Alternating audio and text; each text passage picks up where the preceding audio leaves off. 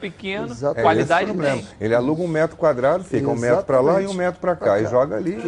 Olá, muito boa tarde. Está no ar os donos da bola. Amanhã tá animada, cheia de notícias, uma confusão lá no Flamengo, né, gente? Uma polêmica realmente até difícil de acreditar. O Flamengo vivendo um momento tão bom, mas com um momento conturbado politicamente. A gente vai falar muito disso aqui, mas vamos ver o que, que tem de notícia aqui nos donos da bola. Vamos lá. Crise no Flamengo. Paulo Pelaipe, gerente de futebol, é desligado do cargo via e-mail. Por conta disso, muros da Gávea são pichados e coletiva de Marcos Braz e Bruno Spindel marcada para hoje é cancelada. Único reforço do Vasco até agora, argentino Germancano, é recebido com festa na chegada ao Rio. Atacante vai fazer exames médicos ainda hoje. Reviravolta, Fluminense faz nova proposta por Alan que agrada ao Liverpool. Volante era esperado hoje em Minas Gerais para assinar com o Atlético Mineiro e vai precisar esperar a resposta do clube inglês para definir futuro. Nada de final feliz. Botafogo e Diego Souza chegam a acordo e contrato do jogador é rescindido. Em contrapartida, Alvinegro está prestes a anunciar o volante Luiz Otávio, que jogou a temporada passada no Paraná. Você vai ver também tudo sobre o mercado da bola, os gols da Copinha e um giro pelo Rio. Tudo isso e muito mais, agora nos Donos da Bola. É, o programa tá recheado de notícia, não sai daí não, porque os donos da bola só tá começando. Está no ar, os donos da bola. O programa do futebol carioca. Então prepare a poltrona, vai no chão ou na cadeira. Agora é o dono da bola na cabeça. Só coloque, coloque aí, ó, coloque aí. Ó, coloque aí que o Edilson Silva tá pedindo. Fica ligado na band, vê se não marca bobeira. Agora é os donos da bola na cabeça. Tá na, tá na band? Tamo, tamo junto. Bom, gente, e a notícia do dia é essa demissão do, do Paulo Pelaipe, os muros da Gávea amanhecendo pichado. Vamos escutar a Luana Trindade, que está aqui trazendo todas as notícias dessa polêmica. Luana, seja muito bem-vinda, boa tarde. Pois é, Patrick, terça-feira agitada no Flamengo. Boa tarde para você, para todo mundo aí do estúdio, para quem está acompanhando, os donos da bola. O Flamengo teve a primeira baixa e não foi de jogador. Paulo Pelaipe foi desligado do cargo de gerente de futebol do Flamengo. Esse desligamento foi feito por e-mail, sendo que o contrato dele terminou no dia 31 de dezembro, mas tanto o vice-presidente Marcos Braz quanto o diretor executivo Bruno Spindel garantiram Pelaipe no cargo de gerente durante toda a temporada de 2020. E Patrick, o Paulo Pelaipe não tinha se pronunciado ainda, o Flamengo não se pronunciou, mas através da assessoria de imprensa, ele mandou um comunicado oficial, vou mostrar aqui para vocês. Ele diz: depois de uma temporada completa no CRR, né, Clube de Regatas do Flamengo, quero me dirigir ao presidente Rodolfo Landim, ao vice de futebol Marcos Braz, ao diretor executivo Bruno Spindel, ao técnico Jorge Jesus, funcionários e aos torcedores para agradecer pela oportunidade de retornar ao clube pela segunda vez. Ontem, 6 de janeiro, para minha surpresa, fui comunicado que está cancelada a renovação de meu contrato, que havia sido feita em dezembro, logo após as conquistas da Libertadores e do Campeonato Brasileiro. Ver o amor dessa torcida e sua capacidade de empurrar o time me comoveu todas as vezes. Isso ficou claro na enorme torcida que foi até o Peru na decisão da Libertadores e em Doha no Mundial. Levo para sempre comigo os exemplos de incentivo e carinho que recebi dos profissionais e funcionários com quem tive a oportunidade de trabalhar e dessa torcida fantástica. E Patrick, por conta de toda essa confusão, os muros da Gávea amanheceram pichados com as frases fora BAP, fechado com o Braz e também fora de estudo. Essa última porque a torcida está muito desapontada com a equipe que faz as redes sociais do Flamengo e fora BAP. O BAP é o Luiz Eduardo Batista, né, o vice de relações externas do Flamengo. Há rumores que ele está muito incomodado com o sucesso de Marcos Braz no Flamengo e o Paulo Pelaipe é o braço direito de Marcos Braz. Enfim, em meio a todo esse caos político, os jogadores do elenco sub-20 se representam hoje às três horas da tarde para dar início à pré-temporada. Patrick, já já eu trago mais informações do Flamengo aqui nos Donos da Bola. É contigo aí no estúdio.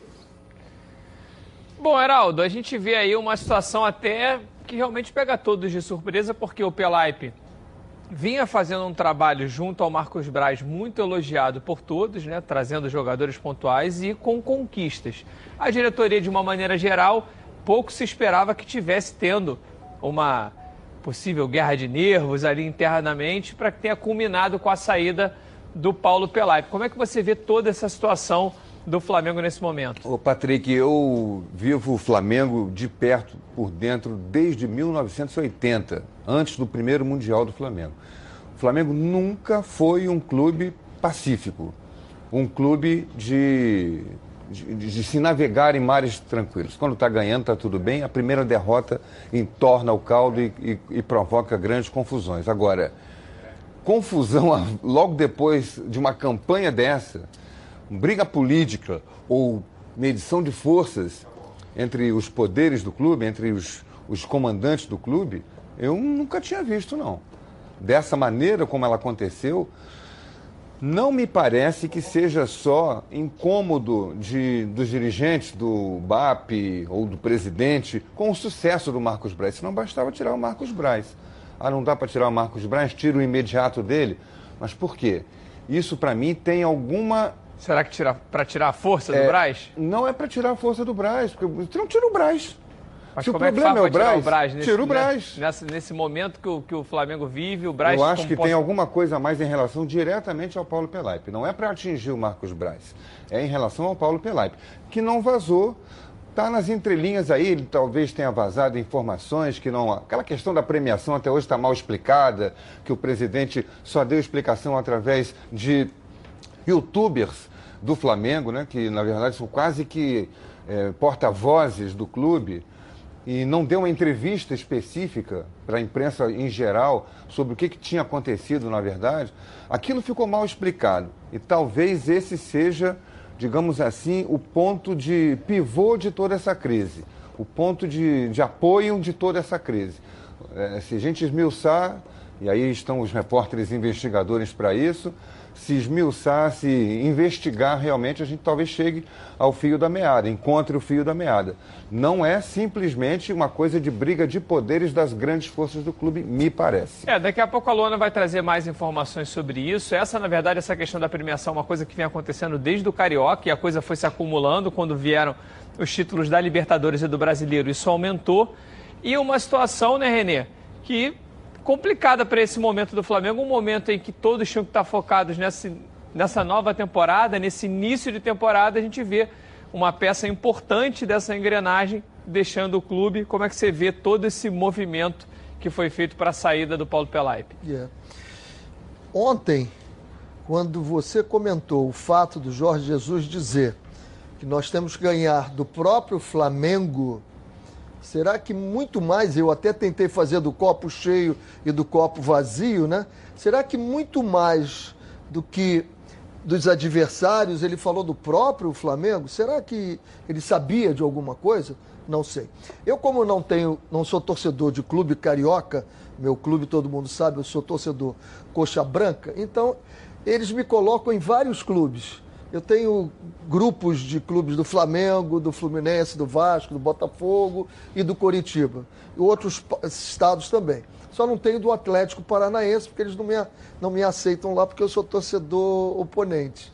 E aí eu vejo as correntes. E hoje eu passei a manhã toda lendo, desde ontem de madrugada eu estou lendo essas notícias todas. E aí tem dois lados de informações aí. Um lado diz o seguinte: eu não estou afirmando nada, eu só estou dizendo o que eu leio nos grupos do Flamengo. Um lado diz o seguinte: o Marcos Braz é candidato a presidente em 2021.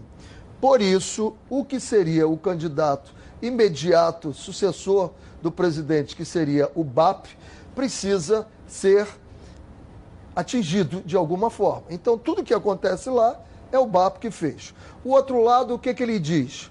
O BAP se preocupa em que ele, Marcos Braz, ganhe força e acabe sendo um candidato de oposição a esse grupo. Esse, essa é a discussão política. Vamos ao, ao fato agora, o que aconteceu de premiação. Temos que saber, alguém do Flamengo tem que vir a público e não, como você falou, de youtuber só, né? Tem que ser uma declaração Claro. oficial de Entrevista assim, olha, o que aconteceu com a premiação, que deveria ser um problema interno, isso é problema interno do Flamengo. Não precisa vir para fora do Flamengo. É, e é um problema completamente também mal explicado também, Mas é porque desnecessário. É. Esse, esse é um problema que tem que ser resolvido internamente. Não teria que ser vazado. Foi vazado como? Alguém tem que explicar. Porque é muito simplista. Ah, alguém foi isso, foi o cara, tira o cara, bota nas costas dele. Foi ou não foi? Ah, isso tem que ser levado com seriedade. Até porque é, é desagradável. O Heraldo diz que acompanha desde o 80 o Flamengo e toda vez perdeu, tem crise. E como ele falou, nesse momento ter uma crise não justifica. Isso não pode ser o profissionalismo que a As gente vem vitórias, pregando Renê aqui, sabe né? muito bem como profissional Claro. de futebol que é, as vitórias encobrem muitos Muitas problemas. coisas. Muitos problemas internos. A gente já viu times, o Botafogo, aquele Botafogo do, do time do Camburão, que tinha Mário Sérgio, Isso. Dé, Rodrigues Neto, só tinha é, fora da lei, né? Entre aspas, do futebol. Aquele time ficou 52 jogos sem perder. a maior E não tinha- e ficava- da história do futebol brasileiro. Quatro meses, quatro meses sem receber salário, ninguém sabia de nada.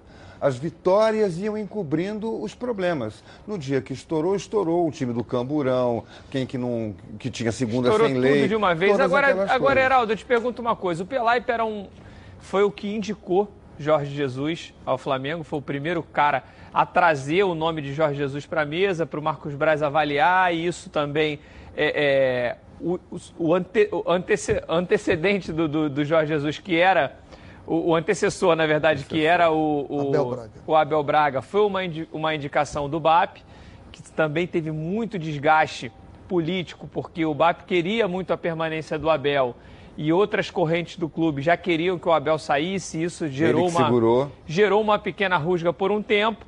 Veio o Jesus, que não foi, que foi uma indicação do Pelaipe, e deu muito certo o Jorge Jesus na frente do Flamengo.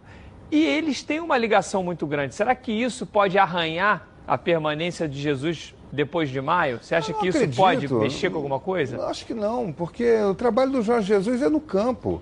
Se bem que ele já deu ontem aquela estocada, né? O Flamengo não sabe valorizar suas marcas, seus, seus jogadores. Né? Eh, Comparou até com o jogador do Benfica, que eh, foi vendido por muito mais dinheiro do que foi vendido agora o Renier. Se o Jorge Jesus se meter nessa seara forte, aí ele pode ter problema. Mas se ele cuidar do futebol, se ele cuidar do campo e bola, o- a direção vai observar, vai ver os resultados dele. Tantas vitórias, tantos títulos. E aí não tem como mexer, não, tem, não vejo como possa ser arranhado. Eu É, tenho uma experiência, e, e aí eu posso falar dessa experiência. Todas as vezes, e eu digo todas mesmo, não foram muitas, mas todas as vezes, o que aconteceu ao meu redor e que eu achei que eu não tinha nada a ver com isso, acabaram fazendo exatamente igual comigo. Impressionante. Igual, não entendi. Não Igual- entendi também. Porque, por exemplo, tem um motivo ou não tem um motivo para mandar o Pelaipe embora? É preciso saber isso. Então, o treinador, o que ele tem que saber agora é o seguinte: por que, que ele foi mandado embora? Eu quero saber a verdade. É uma briga política ou é um fato? Alguma coisa que eticamente, discipli- discipli- disciplinarmente, opa, é, ele tem que ser punido. Disciplinarmente tem que ser punido. Ele tem que saber isso. Porque senão, daqui a pouco, essa briga política, pelo mesmo motivo. Vai estourar em outro vai estourar lugar. Vai nele, estourar. no técnico. ou vai estourar na, na comissão técnica. Mas isso é uma coisa interna que então, provavelmente é a claro gente que- não vai é saber. claro Não, que- é não tem que saber. Não tem que saber. você como comandante, é claro que tomar as devidas proporções o que eu vou falar. A gente viu um ano muito complicado no Fluminense, porque também teve uma guerra política muito grande com a saída do Abad, a chegada do Mário, correntes brigando. A gente teve é, os últimos rebaixamentos de Vasco e Botafogo, além de, dos problemas que a gente já sabe é, financeiros, a gente viu uma guerra política muito grande também dentro do clube. Você acha que essa guerra política pode atrapalhar também o desenvolvimento desse time do Flamengo? Se isso é uma guerra política, se essa demissão foi causado por esse lado, ou por esse lado aqui, como eu apresentei, isso é seríssimo e vai afetar o Flamengo. Agora, se é uma medida que algum código de disciplina do Flamengo foi quebrado, aí tem que esclarecer e pronto, tá tudo bem.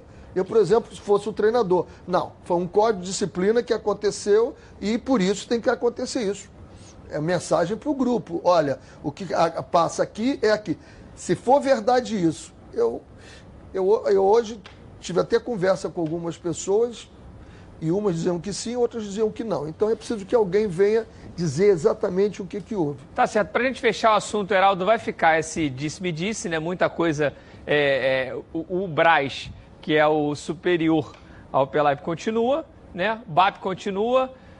Vai ter, você acha que vão zerar a pedra? É hora de sentar um de frente pro continua? outro, conversar? O, o, o Braz continua? O Braz Braz continua. continua. Ele falou que não vai Ah, ele renunciar já ao falou cargo. isso? É, ele já falou que não vai renunciar ao cargo, que vai continuar.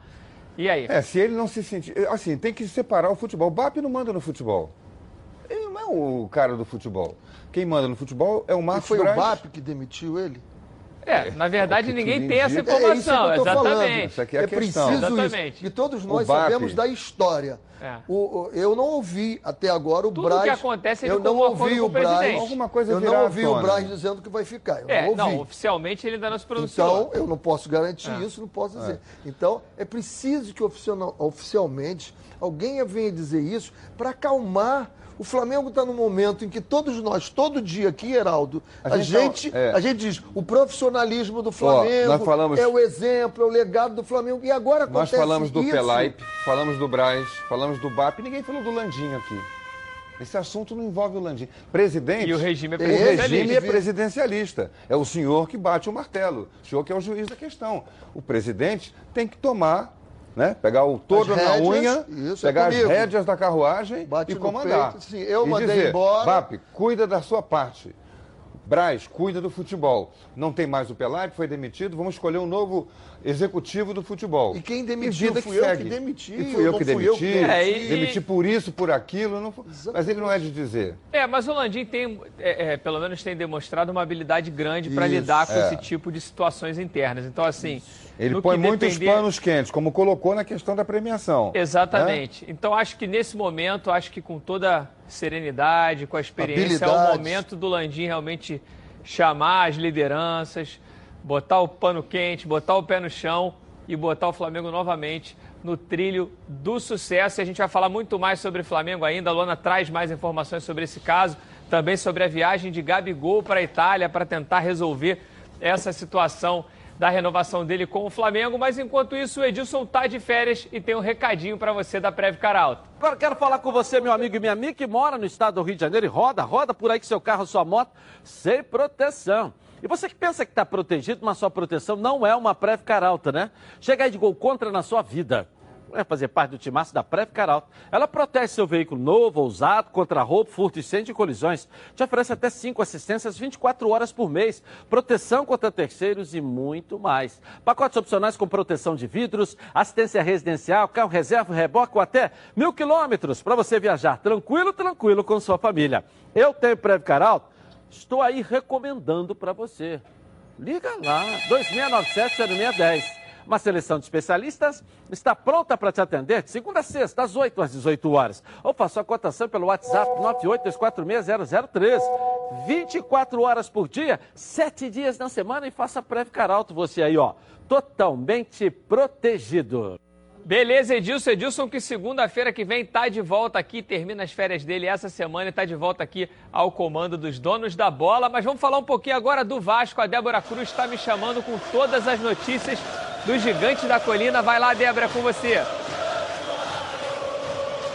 Oi, Patrick. Muito boa tarde para você. Muito boa tarde também a todos que estão acompanhando o nosso programa. Olha, Patrick, vou te confessar que a gente está aqui, mas a nossa vontade mesmo era estar ali, ó, se refrescando. É uma terça-feira muito linda aqui no Rio de Janeiro. Faz um forte calor, mas a realidade de todo bom trabalhador é outra e graças a Deus estamos aqui cumprindo com as nossas obrigações. Então vamos ao que interessa. Olha, já está em solo carioca o novo reforço Cruz Maltino e também a esperança de muitos gols para o torcedor vascaíno. German Cano desembarcou ontem à noite no Rio e foi recebido com muita festa por um grupo de aproximadamente 100 torcedores. Cano tem no currículo a fama de ser um goleador nato, já que já foi eleito quatro vezes artilheiro. No Independente Medellín, ele atuou entre 2012 e 2014 e quando retornou ao clube em janeiro de 2018, recebeu até uma camisa especial. Em suas duas passagens pelo clube colombiano, Germancano marcou 129 gols.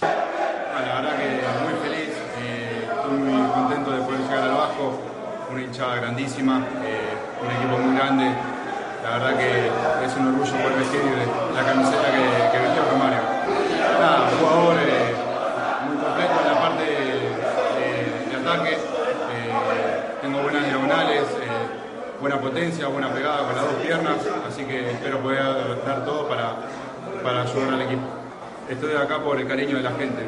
Realmente por las redes sociales recibí eh, todos los días eh, diferentes tipos de comentarios eh, y eso hizo que, que, hoy por hoy esté acá y estoy muy contento porque estoy sorprendido con la gente.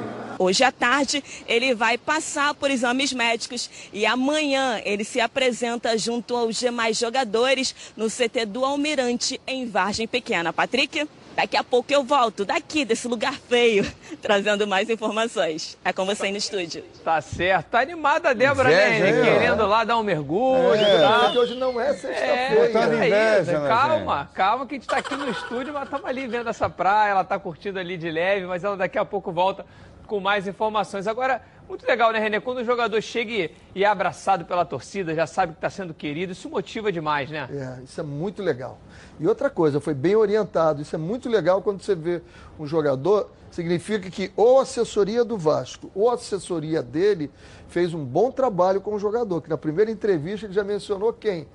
Romário. Romário. Então, isso é um. Venderam bem a ideia dele. Devem ter dado a Exatamente. camisa 11 para ele, Exatamente. garantido, isso né? É muito, isso é Mas muito ele tem que assistir os vídeos do Romário e também do nosso Roberto Dinamite, que É, também fez ah, muito é. gol com essa camisa do Gigante é, da Colina, né? é. A 11 a 10 ali, É. eternizadas pelo Gigante da Colina. Agora, é, uma situação é, um pouco complicada, Heraldo. O portal UOL fala que a Câmara Nacional de, de Resoluções de Disputas está impedindo o Vasco de registrar qualquer reforço durante seis meses, por conta de uma dívida que tem com o atleta Jorge Henrique. Até Jorge, pagar É, a dívida, né? Até pagar a dívida, que é cerca de mais de um milhão de reais, e também alguns acordos que não foram pagos, e por conta disso travou com que o Vasco registrasse atletas na CBF. Isso, isso iria atingir o- não só o Cano, como outros reforços que chegaram e podem Todos. chegar. E, Mas acho que é anti- mas- é antidesportivo, hein? Mas cabe recurso. É, cabe antidesportivo. recurso. Acho que derruba fácil essa medida. Pode pro- é, é, puni- é, penalizar o Vasco de outra maneira. Penhorar renda, o que quiser. Mas impedir de registrar jogador, nunca vi. E acho que o Vasco, com seus advogados, vai conseguir derrubar É, se cabe essa, essa recurso, medida. amigo. Vai derrubar essa medida. Amanhã a gente já tem outras notícias. É. E é, É, um e- baita reforço, chegou muito bem chegado, muito bem recebido pela Impressionante, torcida. né? Toda vez que a gente dá uma boa notícia do Vasco, logo depois vem Uma uma, coisa para tentar derrubar isso. Pô, que coisa, É? Mas ele verdade. vai- eu acho isso- que eu isso acho derruba. e eu acho que eu também tô com o Heraldo. Eu acho que isso é uma coisa que Não, às vezes é um não. juiz que, que É, põe o negócio, que entende uma acaba visão. complicando É um uma situação e é um é- é- entendimento que às vezes você trava forçar- o clube. Um forçar o clube a pagar. clube. Força de outra maneira. Vai lá e penhora uma renda, penhora uma, uma, uma receita do clube qualquer. Como é feito com todas as outras Exatamente. dívidas Você trabalhistas não que existem pode, por aí. você não pode, isso, qualquer setor, você não pode, o meio fim, né? O meio fim do Vasco em ganhar qualquer coisa, Ó. o- o- o- a receita dele é o jogo. Quer ver? O se dia- você proíbe de É, colocar, é como se exatamente. você chegar num restaurante e você tira Como é que você o vai gerar balcão, receita tira as também para pagar essas tira dívidas? tudo. Como é que você vai gerar receita tem- para pagar Aí essas o dívidas? Vasco tem O lá, vai estrear, vai estrear o cano, vai, estre- vai lotar São Januário, aí vai lá, penhora uma parte daquela renda que é para pagar É, a parte da pode. dívida, penhora parte da outra renda que é para até pagar a dívida Você não inteira. impede ele, não pode impedir o clube de andar, de contratar Ele está jogadores. indo, falando ele em tá indo contra o contratações- trabalho dos outros jogadores. jogadores. Eles Não podem Exatamente. jogar. E falando em contratações, o Cruzeiro hoje se reúne com o Dedé para ver qual vai ser o futuro dele, também com outros atletas, o próprio Manuel, que é o companheiro de zaga, que fez a temporada pelo Corinthians, e também o Edilson, que está sendo especulado no Grêmio. O Cruzeiro vai conversar com os empresários, com os agentes, com os atletas, para ver qual vai ser o destino, porque esses jogadores têm um salário muito alto. Parece que vai estabelecer em 150 O Cruzeiro mil. né? já estipulou esse teto de 150 mil Agora, para a quem Série B. estipulou já saiu, né? Quem estipulou Isso já é saiu. o verdade. executivo ficou 15 dias no Cruzeiro, já saiu, já trocaram o executivo. É verdade, mas aí Agora chegou estipulou- Alexandre Matos. se estipulou esse Por teto. dois meses, vai trabalhar lá gratuitamente. Só pra ajudar essa transição, Só para né? ajudar a transição. Já, o, o, o é Bolicelli, estou esquecendo o primeiro nome dele, mas já foi contratado como diretor do o executivo lá do, do, do Cruzeiro. Tá certo, tá certo. Olha, a gente chega de sofrer no trânsito, chega de atrasar porque a bike elétrica de 350 watts é completa, com amortecedores dianteiro e traseiro, alarme, farol de LED, suporta até 180 quilos, percorre até 40 quilômetros e muito mais. Vamos dar uma olhadinha nessa bike aí.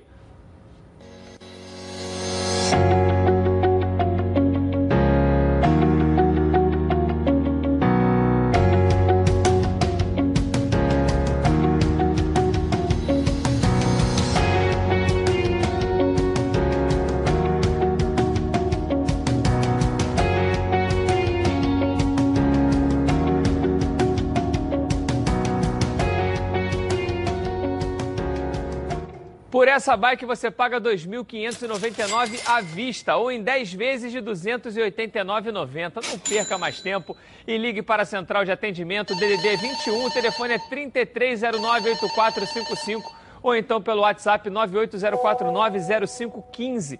Vá de bike e simplifique a sua vida. Bom, vamos com a nossa enquete de hoje, que é em cima da polêmica do dia, né? Você concorda com a demissão do Paulo Pelaipe da gerência de futebol do Flamengo? E aí, concorda ou não concorda? Vote lá no Twitter Edilson na rede, é muito importante a sua opinião pra gente, tá certo? No próximo bloco vamos falar sobre o Fluminense. É, teve uma reviravolta aí no caso do volante Alan e muito mais aqui nos Donos da Bola. A gente volta já. Edilson Silva. Carinho, o Natal. Família Cuidado! E é com ela que contamos em todos os momentos. O que seria diferente na hora de cuidar da sua saúde? Muito mais que um plano de saúde. A SAMOC é formada por uma grande família que tem a missão de cuidar da sua, com mais de 50 anos de história. Possui seis unidades próprias, além de uma ampla rede credenciada de apoio. Nos planos de saúde da SAMOC, você conta com um corpo clínico de ponta e atendimento domiciliar de urgência e de emergência sem custo adicional. E ainda descontos promocionais de 10% nos planos de pessoa física nas seis primeiras mensalidades e 20% nos planos empresariais durante os seis primeiros meses. Para saber mais, ligue 3032 8818. Samok, a família que cuida da sua. Beleza, Edilson. Agora vamos falar um pouquinho do time do Fluminense, do Edilson Silva lá. Vamos falar um pouquinho do tricolor carioca. Cadê a Luana? Volta, Luana.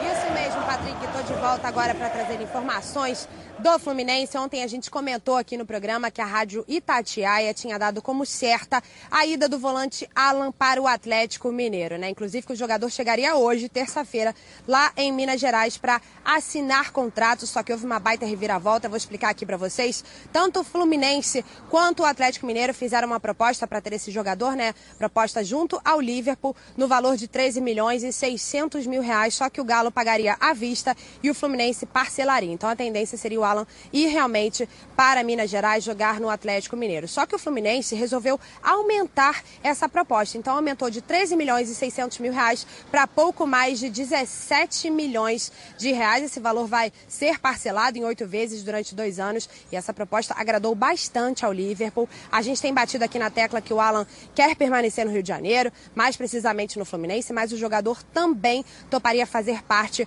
do elenco do Atlético Mineiro.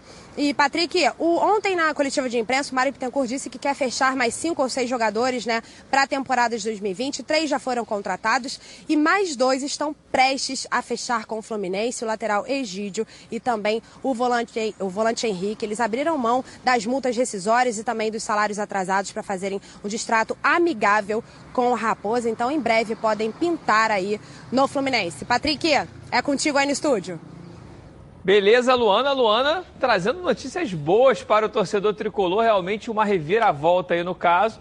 uma proposta de história. 17. Essa é a novela boa, né? É, mas assim, é, é tanto idas e vindas que a gente tem que aguardar o jogador É. vestindo a camisa do Fluminense, mas acho que agora um final feliz para a torcida tricolor. E aí, Heraldo, 17 milhões pagos em oito vezes, vale esse investimento para o Alan? Gol de placa da diretoria do Fluminense. Como eu disse ontem, essa foi a grande contratação do ano.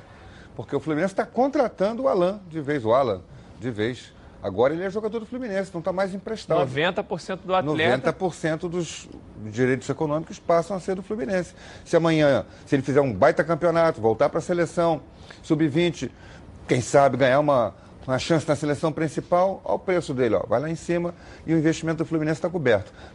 Excelente manobra, fez o presidente, tacada na boa. E aí, Renê? 8 milhões e 125. São oito prestações, não são? 17 milhões. Não, 17 milhões? Em oito Ah, então é prestações. 2 milhões e 125 por mês. Bela movimentação do Fluminense.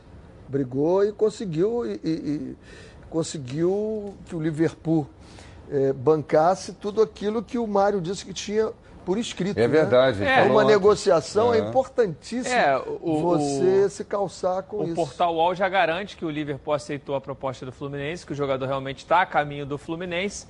Agora, é, se a gente for parar para analisar, o valor dessa parcela é cerca de 70% a 80% do valor da folha toda do Fluminense. Então, nos próximos oito meses, eu não sei quando que ficou também é, combinado e acordado o início desse pagamento, o Fluminense vai ter que precisar de um aporte financeiro aí para poder honrar com essas parcelas e honrar também com o salário dos atletas. O presidente deve ter, deve estar calçado na- na- nos recebíveis dele, no que ele vai, no que vai entrar de dinheiro, não só na possibilidade de um, não.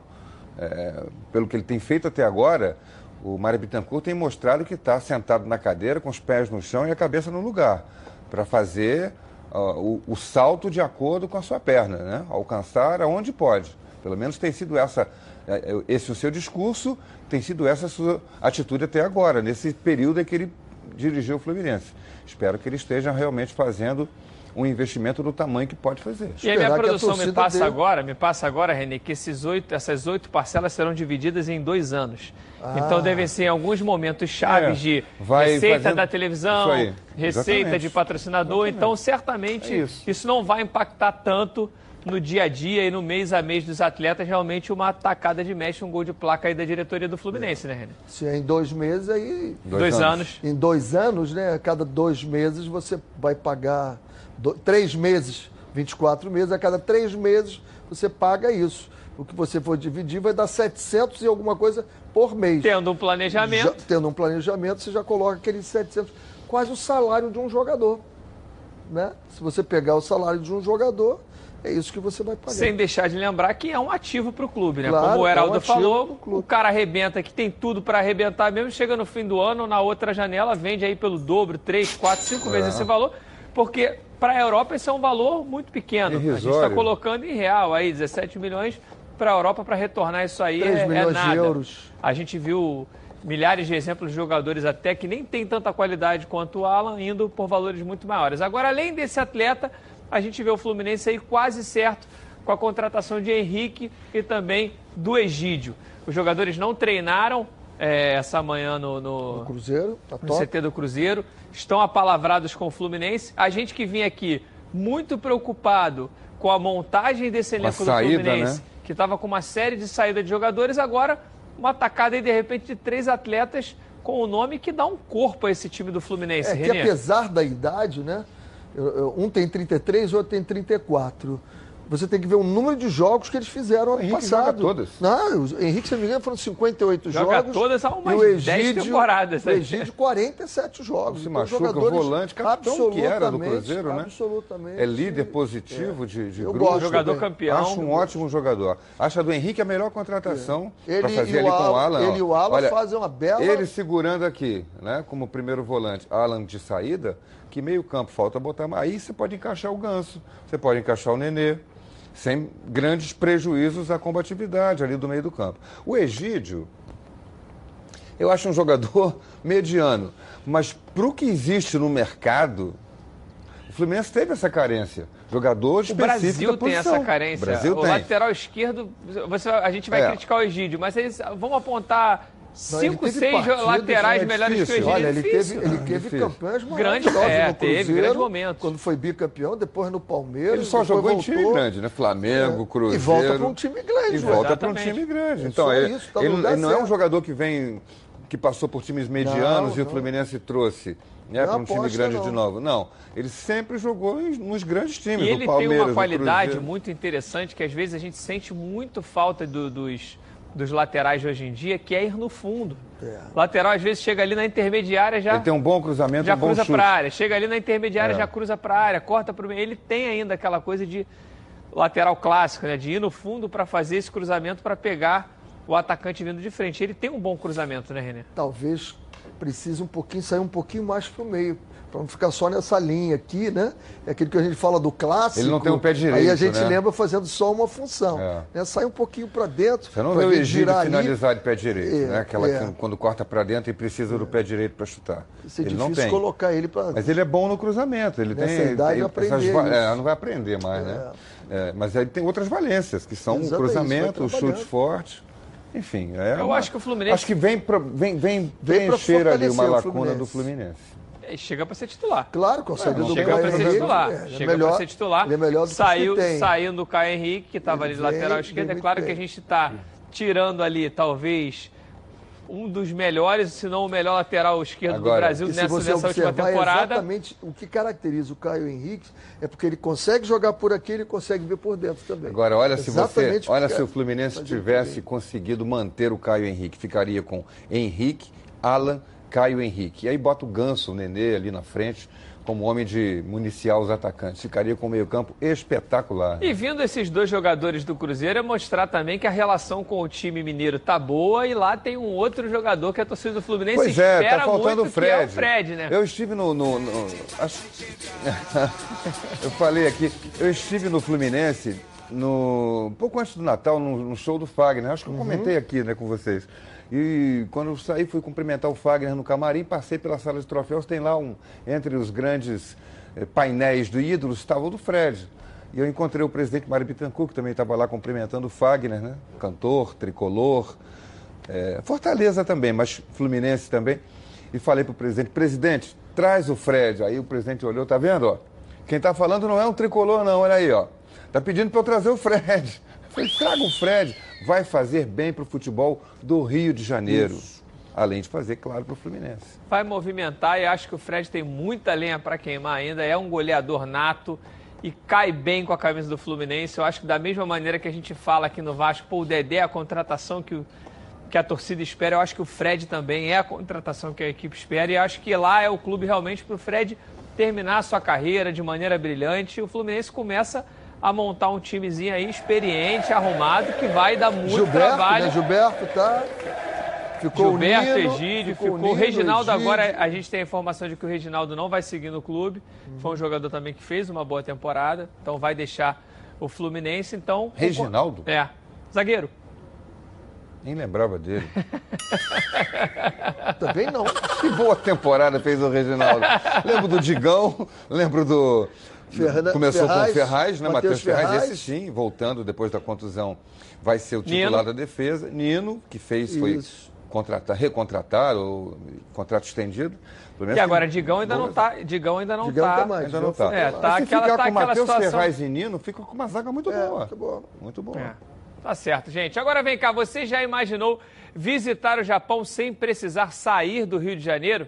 É, então se prepara aí, meu amigo, para embarcar com toda a sua família no Rio Matsuri, um dos maiores festivais de cultura japonesa do país. O evento que acontece de 17 a 20 de janeiro no Rio Centro irá reunir num só local uma variedade de pratos típicos que vão te dar água na boca. E ainda vocês vão se surpreender com apresentações de karatê, judô, danças tradicionais, se envolver com os batuques do taiko, participar de workshops de gastronomia, de mangá, origami, imperdível, né? E olha só, A molecada não vai ficar de escanteio, não.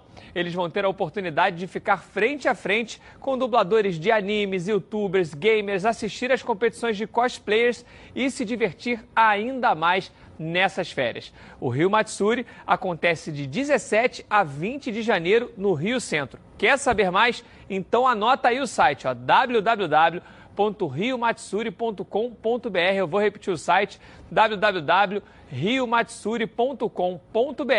e garanta já o seu ingresso. É só entrar lá no site para curtir essa grande feira. Bom, vamos falar um pouquinho agora do Botafogo. A Débora Cruz tem as informações do Glorioso. Cadê a Débora? Volta, Débora!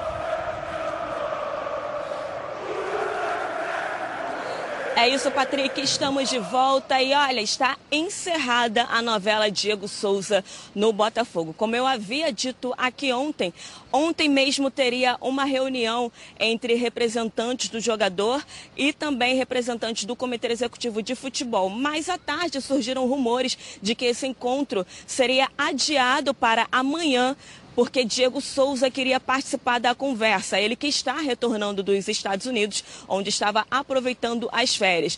Porém, Ontem mesmo, Eduardo Uran, empresário de Diego Souza, e Carlos Augusto Montenegro se reuniram e decidiram por fim ao vínculo do jogador no clube alvinegro. Inicialmente, a ideia era reduzir o salário do meia para que ele permanecesse no Botafogo, mas esse acordo não vingou. Tendo em vista o atual cenário financeiro, Montenegro afirmou que essa decisão foi a melhor para o Botafogo, já que em salários o clube pagaria ao jogador cerca de 11 milhões de reais até o fim do contrato, ou seja, até 2021. Sendo assim, Diego Souza deixa o Alvinegro após uma passagem apagada, muito abaixo das expectativas e agora está disponível no mercado. E para finalizar, o Botafogo anunciou a contratação de mais um reforço para a temporada Trata-se do volante Luiz Otávio, de 22 anos, do Tombense. Ele que tem passagens pelo Atlético Paranaense, Santa Cruz e CRB. Ano passado, jogou 45 partidas pelo Paraná e marcou apenas um gol. Patrick, é com você aí no estúdio. Tá certo, muito obrigado, Débora. Bom, Luiz Otávio é do mesmo empresário, né? Do, do Uran, que é o mesmo empresário do Diego Souza. Acho que foi ali uma, uma negociação também de habilidade do Montenegro com o empresário para poder tirar esse, esse imbróglio que estava, porque o Botafogo não está com condições de arcar com o salário do Diego Souza nesse momento. Como é que você viu toda essa negociação aí, Heraldo? É, foi positiva ou foi negativa para o Botafogo? Assim, tecnicamente negativa, né? Eu acho que o Diego Souza joga fácil nesse time do Botafogo, precisa de um pouco mais de estímulo, de condicionamento físico, essa coisa. Foi colocado no banco pelo Valentim, é bom lembrar, né? quando ele chegou, primeiro jogo tal, segundo jogo, daqui a pouco banco. Tirou ele do time. Mas eu acho que é um jogador que tecnicamente agregaria muito ao Botafogo. Agora, é, tem que lidar com a realidade. Não dá para pagar 600. O Botafogo não pode pagar 600 mil reais de salário para ninguém. Ah, vai trazer o, um jogador do exterior, sei lá. Não pode pagar 600 mil. Ou o Botafogo hoje não pode pagar. Aí o, o Eduardo Urano aceitou é, o, a redução para metade, né, para 300. E aí o jeito é sair, buscar outra solução. Esse garoto que está vindo, Luiz Otávio, aposta, mais uma das apostas, dentre tantas que o Botafogo vai fazer por aí.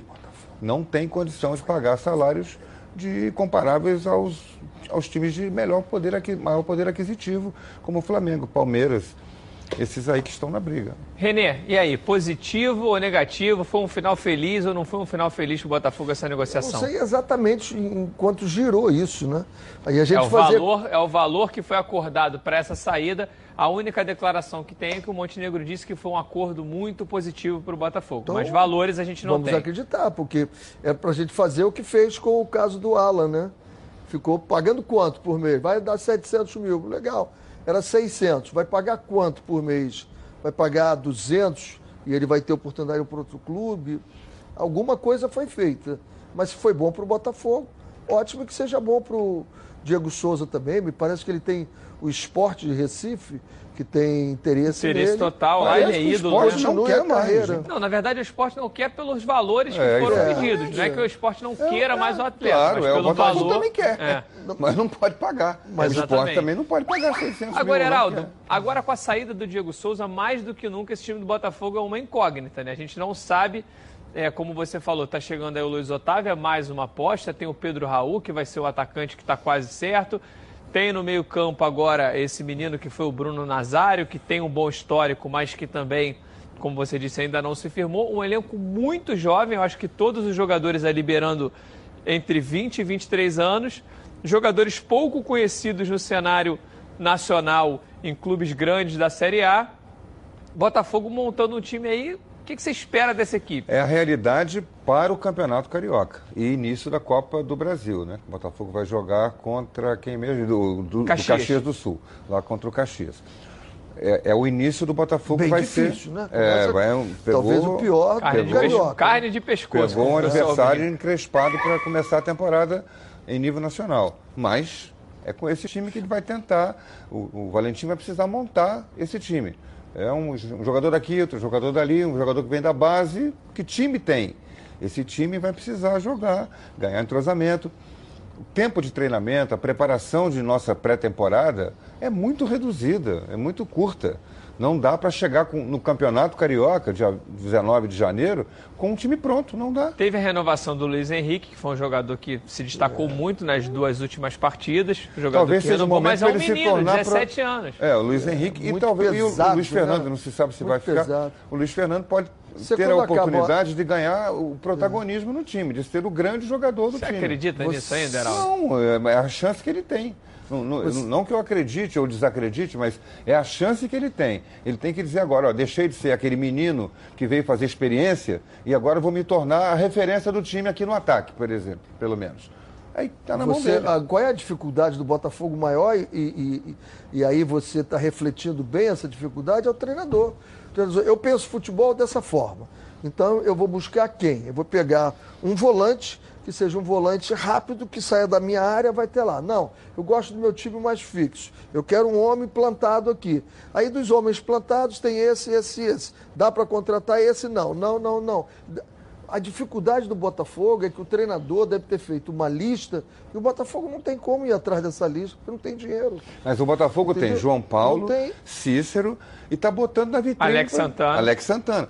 Três jogadores para formar o meio do campo. Pode arrumar mais um volante mais fixo, mais preso. Não sei, talvez o garoto Anderson ah, é, é, desabroche, é uma promessa vinda da base, para É, ser e esse naquele volante. time que foi campeão brasileiro sub-20, ele era um dos principais jogadores dessa E equipe. faz um meio-campo com quatro no- jogadores. Eu não sei qual é a proposta de jogo do Valentim, realmente não sei. O que ele mostrou a dificuldade- é jogar com três e três atacantes, sendo que dois pontas abertos. Eu ele tenho- mostrou isso até eu hoje. É, velocidade certeza. ele ganhou um pouco mais, que uma coisa que se cobrava muito do Botafogo ano passado era a falta de É. velocidade nessa transição. Uma equipe que não conseguia encaixar um contra-ataque, não tinha um jogador de velocidade, o jogador que tinha era o Eric, que foi embora no início da temporada. E agora, pelo menos por características, se são bons, se vão jogar ou se não vão jogar, é uma outra história. Mas por característica, os jogadores que chegaram, a maioria deles são jogadores de O que, que velocidade. o torcedor do Botafogo tem que acreditar e esperar nesse momento agora? Não espere o Botafogo dos sonhos dele, porque não pode, não, Não tem. tem. Não tem. Não porque o treinador tem o time dos sonhos dele, eu acredito nisso. Nós sempre temos. E aí queremos esse. Agora, o Botafogo está pegando os jogadores que ele pode pegar. Eu não acredito que a lista tenha sido formada com esses jogadores. Não. Mas são jogadores que podem preencher. empresário então e pegar pela oferece, posição. É, e uma outra aqui, situação É também, gente, até Mas pra é gente isso. seguir com o programa, é um momento de transição, né? Essa É de questão da transição. SA, É isso. tá, Tá tendo uma montando reunião um hoje time Londres, jogar e Está aí tendo uma reunião hoje em Londres com um clube. Um dos grupos que estão- Grupos que podem vir investir no Botafogo. Até Então, porque pela, é pela esperar isso. desvalorização do real, quando você pega um grupo inglês aí que trabalha com a Libra, Isso. talvez com um investimento pequeno para ele se torna um grande Pro Botafogo. Por investimento. isso é que eu estou para o dizendo que esse é o time para o Campeonato Carioca. Ponto. É. É, lembrando que o Botafogo não está na Sul-Americana e segundo semestre o Botafogo tem apenas o Campeonato Brasileiro e possivelmente a Copa do Brasil, caso ele ainda esteja passando, né? na competição. Bom, agora vamos com as notícias, com as notícias da CBF. O Leonardo Baran está me chamando com muito mais notícias. E aí, beleza pura, Baran? Beleza pura, forte abraço para você, Patrick. Romário volta a vestir a camisa da seleção brasileira. Será nesta quinta-feira, no jogo festivo, comemorativo ao tetracampeonato. Partida será no estádio Presidente Vargas, em Fortaleza, diante da Itália. É uma notícia relevante, porque o Romário, ao longo dos últimos anos, sempre se mostrou afastado dos eventos realizados pela CBF. Negou, inclusive, o convite em participar no ano passado de uma festa na Granja Comaria, envolvendo os jogadores que participaram do Tetra mais um churrasco. Ele acabou não indo para Teresópolis e agora confirmou a presença e vai estar no estádio Presidente Vargas. O jogo só não será no Castelão porque o principal estádio em Fortaleza passa por uma grande reforma todos os jogadores que entraram em campo na partida contra a Itália em 1995, quando o Brasil conquistou o tetracampeonato, estarão em Fortaleza. Naquela oportunidade, o Brasil entrou em campo com Tafarel, Jorginho, Aldair, Márcio Santos e Branco, Dunga, Mauro Silva, Mazinho, Izinho, Bebeto e Romário entraram no decorrer da partida o Jorginho, aliás, o Cafu no lugar do Jorginho e o Viola no lugar do Zinho. Todos esses atletas estarão em Fortaleza, nem todos irão participar da partida por uma questão de saúde. Dunga, por exemplo, o capitão do Tetra, já informou que não vai poder bater em bola. Patrick. Beleza, Baran. É um evento bacana, né, Heraldo? Vai ser engraçado legal. ver. É legal quando a gente vem. Vou parar para ver. Tem esses ídolos novamente com as camisas. É, a gente vê alguns legal. campeonatos acontecendo. O Barcelona tem uma equipe que até o Ronaldinho Gaúcho joga que faz o uma Master exibição do pelo Flamengo. mundo. Master do Master Flamengo. do é- Flamengo. Tem Adílio, Andrade, Nunes, Nélio, Júlio César, mundo. Uri Geller. É espetacular. É bacana, né? É, e hoje é a gente muito tem legal. uma dificuldade, Renê, porque assim, como os jogadores não permanecem muito tempo num clube, é difícil você daqui a 10, 15 anos montar um master de uma É, equipe. Pô, isso. vou montar o master do Flamengo. Pô, o jogador ficou seis Le- meses. Lembra que você cinco, jogou um comigo? ano. Ah, jogamos? Você não lembrava, não. É, o, é, o- eu tenho medo, tenho medo do, do branco correndo. O branco está com. Não vou nem dizer quantos quilos, mas está sobrando, né, branco? É, Cláudio Ibrahim. Está sobrando quilos ali no branco. Ele não vai O conseguir branco vai correr. entrar, só vai ser. Talvez ele não branco entre vai ser igual a NFL, casa. quando entra o cara o tiro, bater, vai dar falta, inicial. chama o branco, o Ah, branco vem É o dar kicker. Dá aquela uma- patada Vai ser atômica o dele kicker. lá. Mas o Jorginho está jogando bem. Jorginho muito né? bem, Zinho está jogando. Zinho. O Romário está jogando. Bebeto pode jogar. É, tem uma galera de alto nível. Vai É, ser bom de fininho, ver. Bebeto Tá é certo, fininho, vai ser Romário divertido e uma grande festa, Grande festa. que é o mais bacana quando o futebol e o esporte podem proporcionar situações como essa, né? Bom, gente, pessoal, enfim, chegou o mês de janeiro, o mês das férias, e para você garantir uma viagem tranquila, começou a promoção de férias da Roda Car Pneus, com descontos de 30% a 70%, é isso mesmo. Confira as medidas em promoção. Olha, o pneu com aro 13 com desconto de 30%. Já o aro 14 tem desconto de 50%. E o pneu no aro 15, o desconto pode chegar até mesmo 70%. É isso mesmo. Na Roda Car Pneus você encontra todas as marcas de pneus, Pirelli, Goodyear, Michelin e muito mais. É serviço especializado e parcelas que cabem no seu bolso que você procura, lá tem. E se você quiser a Roda Car Pneus, tem o que tudo que você quiser. O que, que você está esperando? Ligue agora e garanta o menor preço do Rio de Janeiro. 2561 5000 é o telefone da Roda Car Pneus. No próximo bloco, gente, mais notícias do Flamengo, do Vasco, os gols da Copinha, os gols da seletiva do Carioca e muito mais aqui nos Donos da Bola.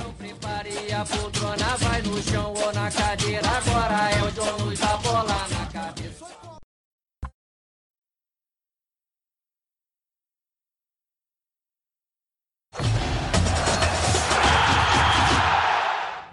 Estamos de volta. Olha, quando uma comida é feita com carinho, a gente sente. A chefe Mari Portela prepara cada uma das suas food boxes com muito carinho e todas têm um tempero incomparável. Como vocês podem ver, é comida congelada saudável de verdade. Feita com ingredientes selecionados, a Food Leve é especialista em sabor, saúde e praticidade. Todos os pratos chegam na sua casa congelados e prontos para serem consumidos. É só descongelar no micro-ondas ou no forno e em poucos minutos você tem uma refeição maravilhosa e, claro, muito saudável.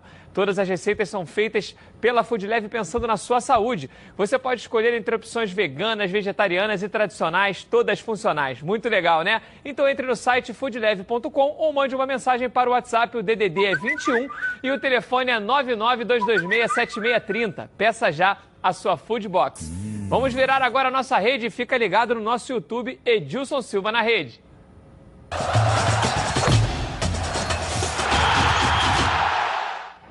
Bom, gente, vamos voltar a falar do Flamengo. Quem está me chamando aqui é a Luana Trindade para trazer mais notícias. Volta, Luana.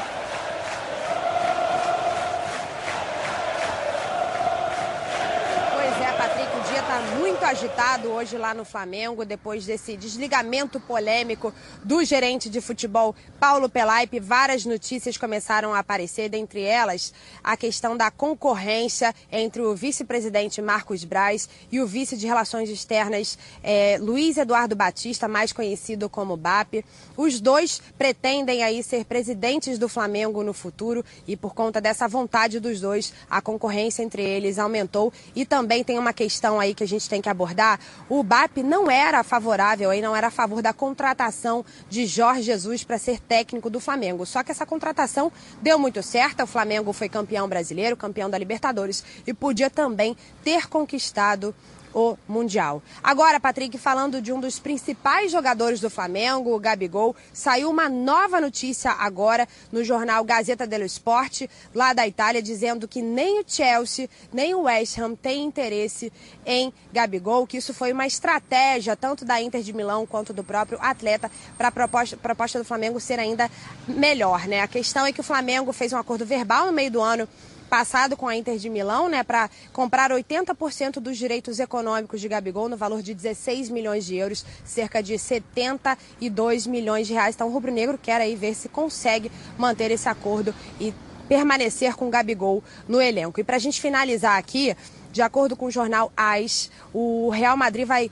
é, fechar um contrato por seis temporadas e meia com Reinier. Patrick, é contigo aí no estúdio. Tá certo, Luana. Vamos por partes. Vamos falar um pouquinho dessa notícia do Correio dello Esporte, que é talvez o principal, Gazeta dello Esporte, que talvez seja o principal jornal é, esportivo da Itália, falando que é um blefe da Internacional e também do staff do Gabigol para que a proposta do Flamengo seja melhor. E aí, acredita nisso, Renê? Acredito. Desde o início eu venho falando estratégias de negociação eu estou mais acima, eu estou mais abaixo e vai puxando, né? Vai puxando a corda. Você veja o caso do Alan agora, acabou o Fluminense tendo que chegar e tinha mesmo a proposta do, do, do Atlético, tinha de outro, talvez tivesse, talvez não, é estratégia. E aí, agora o Flamengo, pela paciência que teve, se essa notícia é verdadeira, o Flamengo subiu na negociação agora, né? Eu agora te dou tanto, quer, não quer, volta para a Inter de Milão? Será que é essa a estratégia de um e de outro? Aguardemos É, os próximos pode- capítulos. É, pode ser, pode ser uma estratégia assim. A gente está cansado de ver empresário quando chega perto da hora da renovação do contrato do seu jogador é, vazar informações, né, fake news, de que clube A, clube B está interessado, que tem uma outra proposta, que tem que negociar. É para valorizar o produto dele. O jogador de futebol na mão do empresário é um mero produto. Nada mais do que isso. Faz daquilo ali uma mercadoria. E aí ele quer valorizar a mercadoria dele. Acho horrível esse tipo de coisa, mas é assim que funciona o mercado. Enfim, eh, acho que não tem muita saída para o Gabigol. Ele vai acabar renovando com o Flamengo pela proposta feita, porque não tem eh, essa, essa, essa abertura. Né? O futebol dele, os gols que ele marcou, tem uma repercussão imensa aqui no Brasil, sobretudo diante da maior torcida do país, que é a torcida do Flamengo. Lá não tem. É, e a passagem tem ruim dele pela Europa também conta, né? Pra você trazer o jogador novamente a pra Inter, Europa e a não primeira, foi bem. se ele foi muito bem no Brasil, a primeira a querer de volta era a Inter. Ou não? Tem um jogador, coloquei lá, ele estourou, tem 23 anos. Opa, quero de volta meu É jogador porque que finalmente tá com começou a jogar. Lukaku. O Lukaku tá, tá indo bem, Inter tá líder, líder do, do, do, do campeonato italiano. Mas ele é um. É, é, um, um elenco se faz com, com Claro. vários. né? Tem o Lukaku. Se o Lukaku se machucar, quem joga? Se o Lukaku levar cartão amarelo, precisar. É, tem o Lautaro também, mas ele- o Gabigol faz as duas posições também. Joga, Voltar, é, são dois atacantes, né? Hoje o Eu futebol. volto a falar o que eu disse. Na idade que ele tem, o melhor seria ele ficar mais um ano e para todo mundo olhar e dizer assim, é, realmente ele amadureceu, Ele tá perdendo muito tempo. bem e vai em frente. Está perdendo tempo gente- e desgastando a imagem dele O- desnecessariamente. Exatamente, Geraldo. O apelo que eu faço não só para o Gabigol, mas como para o staff do atleta, é que não deixe que essa negociação de maneira alguma arranhe a imagem que ele fez como ídolo das crianças, do Brasil, do rubro-negro, o ano maravilhoso que ele fez. Não deixe que isso arranhe de alguma forma, porque o torcedor do Flamengo já começa a perder a paciência com a falta de, de posicionamento do atleta nessa situação.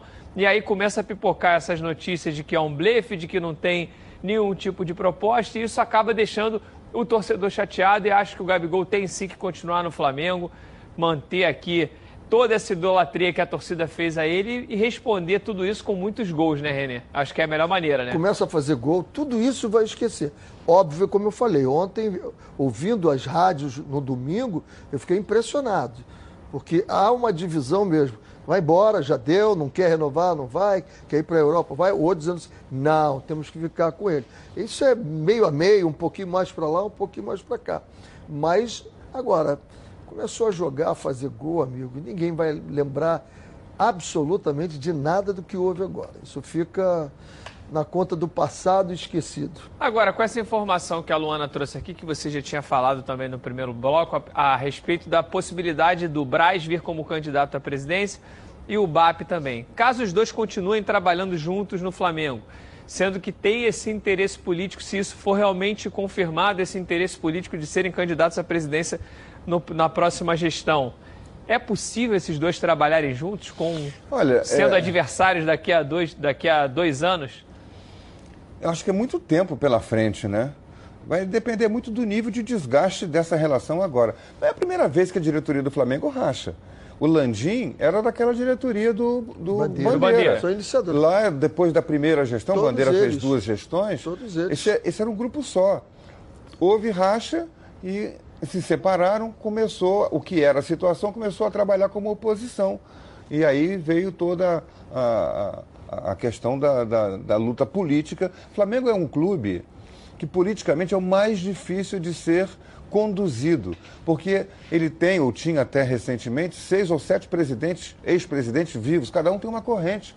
A Gelaldo, uns de Abranches, é, é, essa gente, Márcio Braga, essa gente toda tem muito poder político dentro do clube, nas correntes que acabam eh, decidindo os destinos do clube e tem influência direta nas eleições. Que agora está dividindo mais, né? Com a forma de votação que tem agora, já começa a dividir muito. Antigamente era muito fechadinho. Era o clube ali, era o grupo do clube que decidia. Agora está ficando mais democrática para ter esses ícones assim, já começam a perder bastante força. É, e uma coisa que mudou muito também no futebol, né, Heraldo, com essa coisa da internet, do torcedor que tem interesse poder pesquisar, o Twitter, você às vezes manda um Twitter direto para um diretor, ele te responde. Essa, essa coisa deixou a situação muito mais transparente. A gente não via o torcedor com tanto interesse na política do clube. Exatamente. Será que estão fazendo certo? Será que estão fazendo errado? E isso aumentou a pressão em cima dos dirigentes. É, aumentou a pressão porque ele começa a ter que responder um pouco mais, né? É, se, se, se mostrar publicamente um pouco mais, mostrar suas, suas intenções, quem está dirigindo o clube. Mas mesmo assim, ó, quantas vezes o presidente Landim deu uma entrevista coletiva? Até no caso do- do- dos garotos do Ninho, aquele polêmico caso do início do ano passado, vai fazer um ano agora em fevereiro, até naquele momento, quanto tempo levou a diretoria do Flamengo para se pronunciar oficialmente? É, Essa pressão política, é, da- através de redes sociais, ela, essa pressão através de redes sociais sobre os dirigentes, Ela existe, mas o dirigente responde quando quer, a quem interessa e no momento em que interessa. Tá certo, gente. Olha, início de temporada, o mercado da bola continua muito agitado. Vamos ver como é que está o vai e vem dos clubes brasileiros. O mercado da bola continua a todo vapor. O esporte chegou em um acordo com Hernani Brocador para que o jogador fique na Ilha do Retiro nessa temporada. A renovação do contrato deve ser por mais dois anos e faltam alguns detalhes para oficializar o acerto. O jogador Thiago Galhardo está de saída do Ceará. Ele vai assinar a rescisão contratual com o Vozão e será o terceiro reforço do Internacional para a temporada de 2020. Os dois clubes têm uma boa relação e facilitou a negociação. O Santos sondou o português Ricardo Quaresma para ser o novo reforço do elenco neste ano. O jogador, que tem 36 anos, agrada o novo técnico do clube, Jesualdo Ferreira. Mas até o momento nenhum acerto foi feito. Ele tem contrato com o clube da Turquia, onde atua, até junho. O Cruzeiro está negociando com o Atlético Paranaense a transferência do meia Marquinhos Gabriel. A princípio, o jogador iria para o Furacão por empréstimo. Para fechar o vai e vem do mercado da bola, o tricolor gaúcho está no mercado em busca de um centroavante. Pedro, ex-fluminense, que atualmente está na Fiorentina, é o principal alvo do Grêmio. Bom, o Grêmio, como a gente já vem falando aqui há alguns programas, preparando talvez a maior renovação de sua equipe desde que o Renato se tornou treinador. Um elenco onde a média de idade baixou Renovação muito. em termos de idade, né? Ele Não, já e, fez e de número de atletas também, né? Ele já Pô, fez isso em algumas ocasiões. Em Agora alguma mais ocasião. a garotada, Agora né? ele está revendo uma coisa para dois, três anos, né? Para agora, e mas para ficar mais longevo. A gente viu uma dificuldade muito grande do Grêmio na temporada passada, René e Heraldo, de ter esse homem gol, né? A gente até citou quando o Botafogo estava querendo o Felipe Viseu. Viseu, que mesmo com tantos problemas, o Viseu não tinha conseguido se firmar. Não ganhou a posição do André. Pedro é esse jogador que o que o- Pedro é um jogador para qualquer time. Para qualquer time. Acho que o Fluminense está bobeando de não trazer de volta. Se ele está disponível aí no mercado, por que, que não traz de volta? Traz o Pedro de volta por empréstimo. Vendeu, traz de volta. Se, se tem clubes como o Grêmio e o Flamengo É. na, na procura por ele, um pouco não, mais não entra ali porque não vai né? ter. É, e, a- e É as o lado propostas, e as né? propostas estão. A do. Flamengo é um pouquinho acima da do Grêmio. a- O Grêmio monta um. Monta Não um tem, não tem, não mas tem. já estão já estão falando aí em cerca de 35 milhões para a chegada desse jogador aqui no Grêmio. É Você um, vê que valorização, né? Repentina, né? 35 Até milhões ontem estava aqui no Fluminense. eu acho que são eu acho que ele saiu do ele saiu do Fluminense por até peço minha produção ver, mas acho que foram 20 25 milhões de euros Pois é. no qual ele saiu do Agora Fluminense, tá mas, mas não 35. seria por não seria por todo Ah, seria o percentual dele. Não seria um percentual dele. Uhum. Seria um percentual dele. A proposta é de 8 milhões de euros, 36 milhões de reais para ter um percentual do Pedro jogando aqui pelo Grêmio. Se o Flamengo tiver aí, acabou. Da É, Flamengo. o Flamengo tem mais, tem Não mais tem jeito. cacife do que o Grêmio. Mas aí né? eu pergunto para vocês: o Gabigol ficando, Pedro é titular do Fla- Ué, mas o Fluminense? treinador não gosta de um centroavante? Não, eu- eu- tudo Homem bem, mas de aí área? Teria que sair alguém pro Mas Pedro você está falando pro- o quê? Em termos de Flamengo ou do jogador Não, eu tô escolher? falando o seguinte, porque aí o jogador fala, poxa, eu vou vir aqui pro Flamengo, beleza, vou ganhar um pouquinho mais, eu tô no Rio, que eu já tô adaptado, eu vou para um, um rival direto do clube que eu fui ídolo, vou arranhar um pouco a minha imagem com aqueles torcedores que eu, que eu fui ídolo, e de repente não vou, não vou ser titular. Chegar numa bola dividida, você acha que ele escolhe quem? De início? É. Flamengo? Gabigol. Escolhe Início, Gabigol. Mas depois, Não, eu tô falando o atleta. Numa Ah, situação atleta. como atleta. essa, entre Grêmio e Flamengo. Aí vai da cabeça de cada um, né? Eu quero jogar. Meu negócio é jogar, preciso jogar, quero chegar na seleção e no Flamengo eu vou jogar uma, ficar duas fora. Aí ele vai optar por- pelo time que vai colocá-lo para jogar sempre. Porque na né? Fiorentina não tá jogando. eu, eu acho que se tiver o Flamengo ali, vai dar Flamengo. Agora, passando desse princípio aí, o, o Grêmio é uma boa possibilidade para ele. E o Fluminense seria uma ótima também, né? O Fluminense seria uma ótima contratação. A cena com maravilhosa. a questão pro lá emocional das raízes, da formação, tem outro, tem outro tipo de moeda para colocar na dinheiro mesa aí, aí. Tem quanto dinheiro aí? Tá certo, gente. Agora vamos ver um pouquinho de Red Bull chechando. Vamos dar um giro pelo Rio. E agora vamos aos gols da terceira rodada da seletiva. No Laranjão, o Nova Iguaçu recebeu o americano.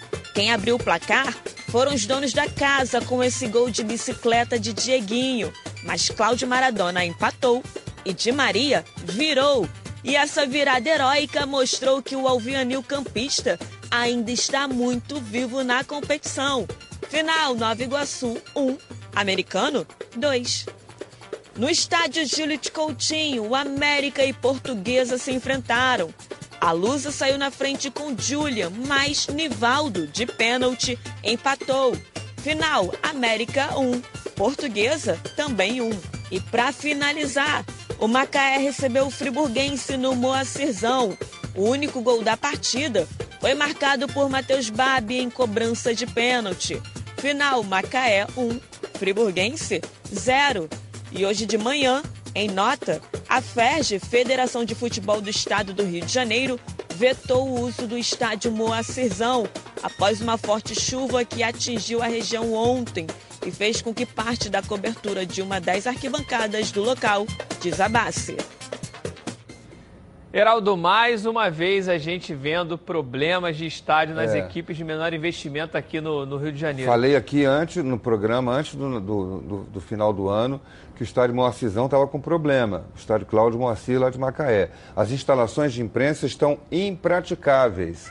Os, os- os- os profissionais foram deslocados para fazer uma transmissão atrás do um de um dos gols, porque as, as- as- as cabines de rádio, a tribuna de imprensa estava impraticável, sem tomadas, sem nada. Então, o estádio é da prefeitura.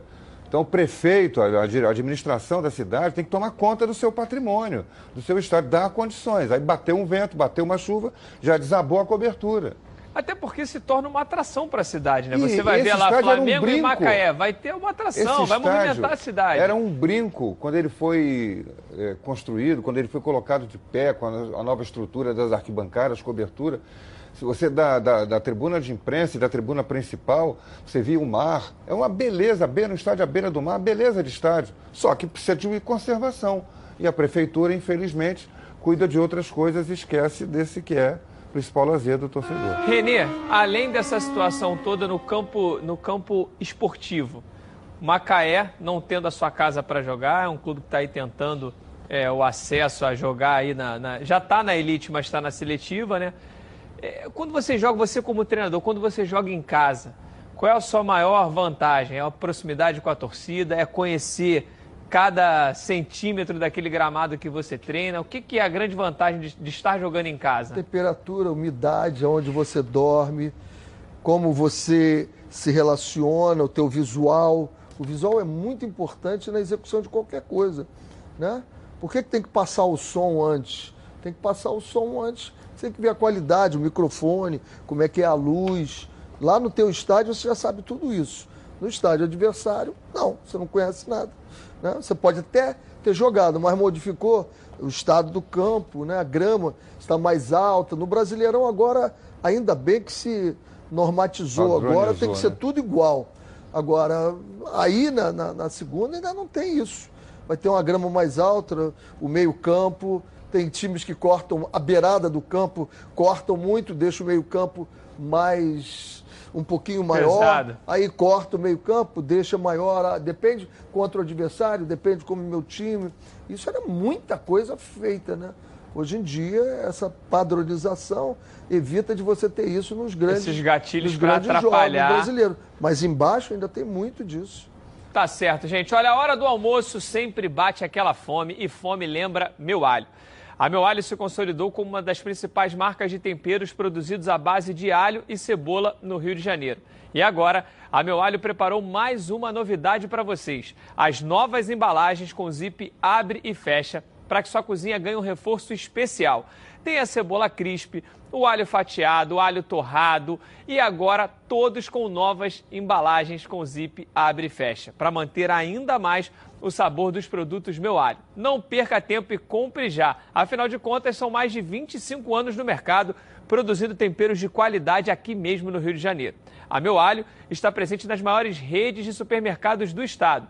alho torrado, alho picado, cebola crisp e muito mais produtos de qualidade para atendê-los. Lembrando que a linha de alhos torrados não contém sal e nem conservantes. Então não perca tempo e entre em contato agora pelo telefone do DDD 21, o telefone é 2756-8975 ou pelo site meualho.com. Compre agora mesmo a cebola crisp, olha, é uma delícia. Com ela tudo fica melhor. No próximo bloco, muito mais notícias do seu clube do coração aqui nos Donos da Bola. Não sai daí não que a gente volta já.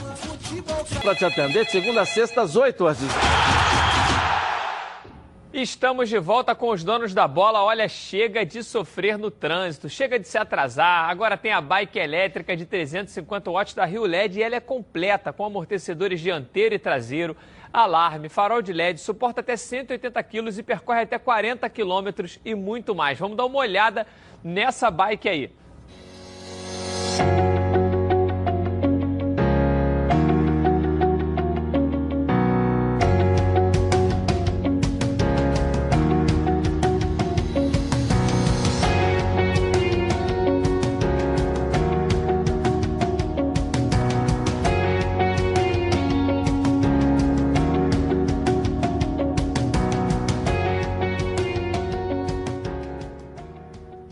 Por essa bike você paga R$ 2.599 à vista ou em 10 vezes de R$ 289,90. Não perca mais tempo e ligue agora para a central de atendimento.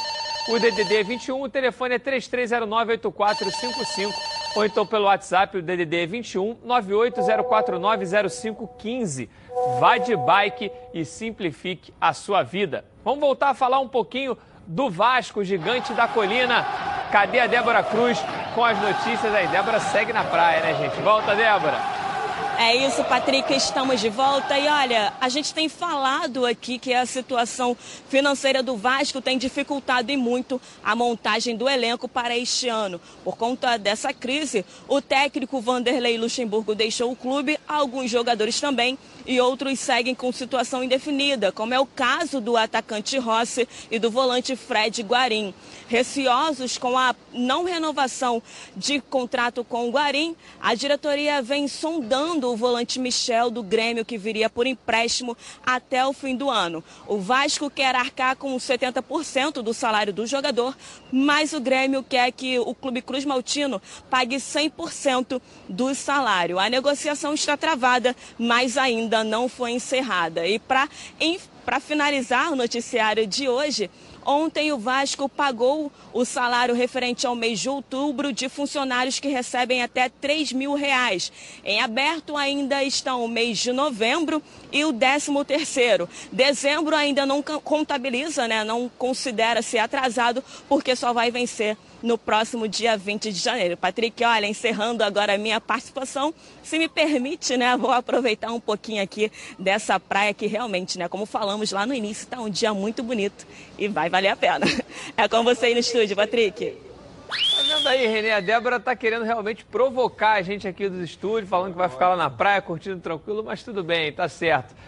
Michel é um grande belo nome, nome né? pro Vasco, belo nome. É um nome que chega para vestir a camisa de titular, né? Titular e é um nome.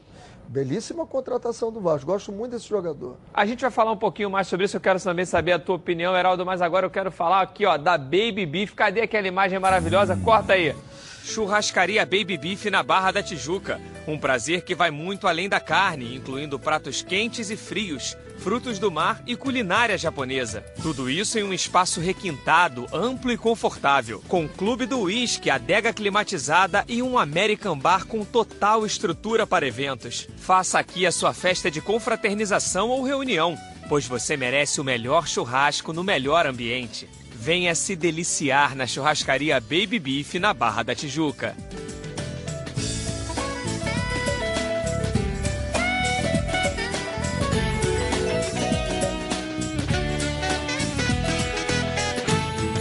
Que beleza, hein, Heraldo? Mas Essa e aí, hora... Michel, Michel com a camisa do Vasco, grande seria, nome? Seria uma ótima contratação. Tá pegando aí a questão de quem paga o salário dele, se paga integral, se paga uma parcela. Mas é uma grande contratação. O Vasco fica com um jogador para ser aquele cão de guarda da defesa. E aí possibilidade de montar um time mais, mais digamos, com uma saída melhor pelos lados do campo. Né? Eu concordo com vocês, acho realmente uma baita contratação. A gente tem informação agora de que o presidente Campelo pagou ao Jorge Henrique a dívida que eles tinham, parece que já negociou, pagou em juízo e está indo até a CBF para re renegociar essa situação para poder liberar a inscrição de atletas do Vasco. Como o Heraldo falou, como o Renê falou, isso seria realmente algo fácil de resolver e ainda bem que o Campelo está correndo atrás disso. Mas vamos ver Rede bochechando com os gols da Copa São Paulo de Juniores. Pela segunda rodada da Copinha, o Novo Horizontino e o Botafogo empataram ontem. Após uma batida de escanteio, sobrou para Renato abrir o placar. Mas o Novo Horizontino respondeu rápido. Jackson de cabeça mandou para o fundo do gol. Final 1 a 1. O Santos goleou o Olímpico. O Peixe dominou o jogo e o resultado veio. Alanzinho marcou o primeiro ainda no primeiro tempo. Na volta do intervalo, Ivonei ampliou. Três minutos de jogo, mais um para o Santos, com Marcos Leonardo. Com oito, Alanzinho balançou as redes novamente. Derek marcou mais dois. E para fechar, Donizete fez um golaço de falta. Não perca as contas. Santos 7, Olímpico 0. Internacional ganhou por 3 a 0 do Linense. Está classificado para a próxima fase do campeonato. Os gols foram marcados por Caio, que fez os dois primeiros, e Nicolas. O Corinthians teve o domínio do jogo contra o Fluminense do Piauí. No primeiro tempo, Xavier e Vitinho marcaram para o timão. Na segunda etapa, o Alisson fez o terceiro. Para finalizar, a equipe do Piauí tentou reagir nos últimos minutos. Thiago Anjos descontou. Final Corinthians 3, Fluminense do Piauí 1.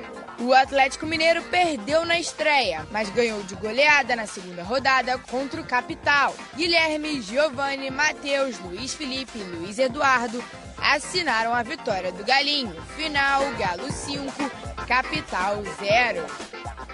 Rodada de goleadas, né? É. A gente vê novamente, né, Heraldo, Santos com uma equipe forte, mostrando que ali é uma máquina de revelar jogadores Sei o também, nome né? daquele jogador ali, mas o gol não foi dele, mas ele puxa a bola para o pé esquerdo e com o pé esquerdo mesmo ele puxa para o outro lado e o zagueiro ficou sem saber por onde ele passou, deu assistência e saiu o gol. Aí saem muitas jogadas bonitas e a gente vê muito jogador talentoso aparecendo. A divisão de base, Renê, você que já treinou muitos atletas da divisão de base, muitas equipes, é, é mais importante o resultado ou a formação? É importante liberar o jogador, essa coisa do talento dele, ou é mais importante já deixar essa disciplina tática na cabeça do atleta? Que, como é que consegue equilibrar isso? A dificuldade de você falar hoje da base, que base que nós estamos falando? Do sub-6? tem sub-6 hoje, tem campeonato. Os pais jogando cerveja, brigando lá. Meu o neto menino que vai ao sub-8, banheiro, é. o menino que vai ao banheiro e a mãe tem ajuda para limpar ele. Ele não sabe se limpar, mas ele já, e já tem que receber orientações ali. A gente está travando ele. Bota para jogar pelada esse menino. Solta a molecada, né? Alegria nas pernas, como o pessoal brinca muito. Rapidinho, só fechar a enquete para ver se a galera concorda com a demissão de Paulo Pelaipe. Temos aí, ó, 80% sim e 20% não. Galera realmente estava aí concordando com a demissão do Pelaipe no Flamengo. A gente volta amanhã com muito mais aqui nos Donos da Bola.